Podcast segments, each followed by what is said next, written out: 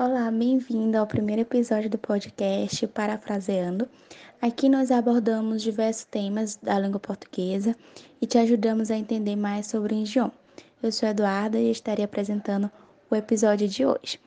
É, nesse episódio, vamos falar sobre o que é o parágrafo. O parágrafo ele vai corresponder a uma importante estrutura do texto. Nele vai estar contido as informações respectivas ao universo fechado daquela seção do texto ou artigo.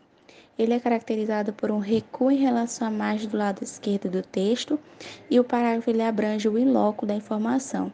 Assim, ele será um pequeno pedaço de uma grande estrutura textual.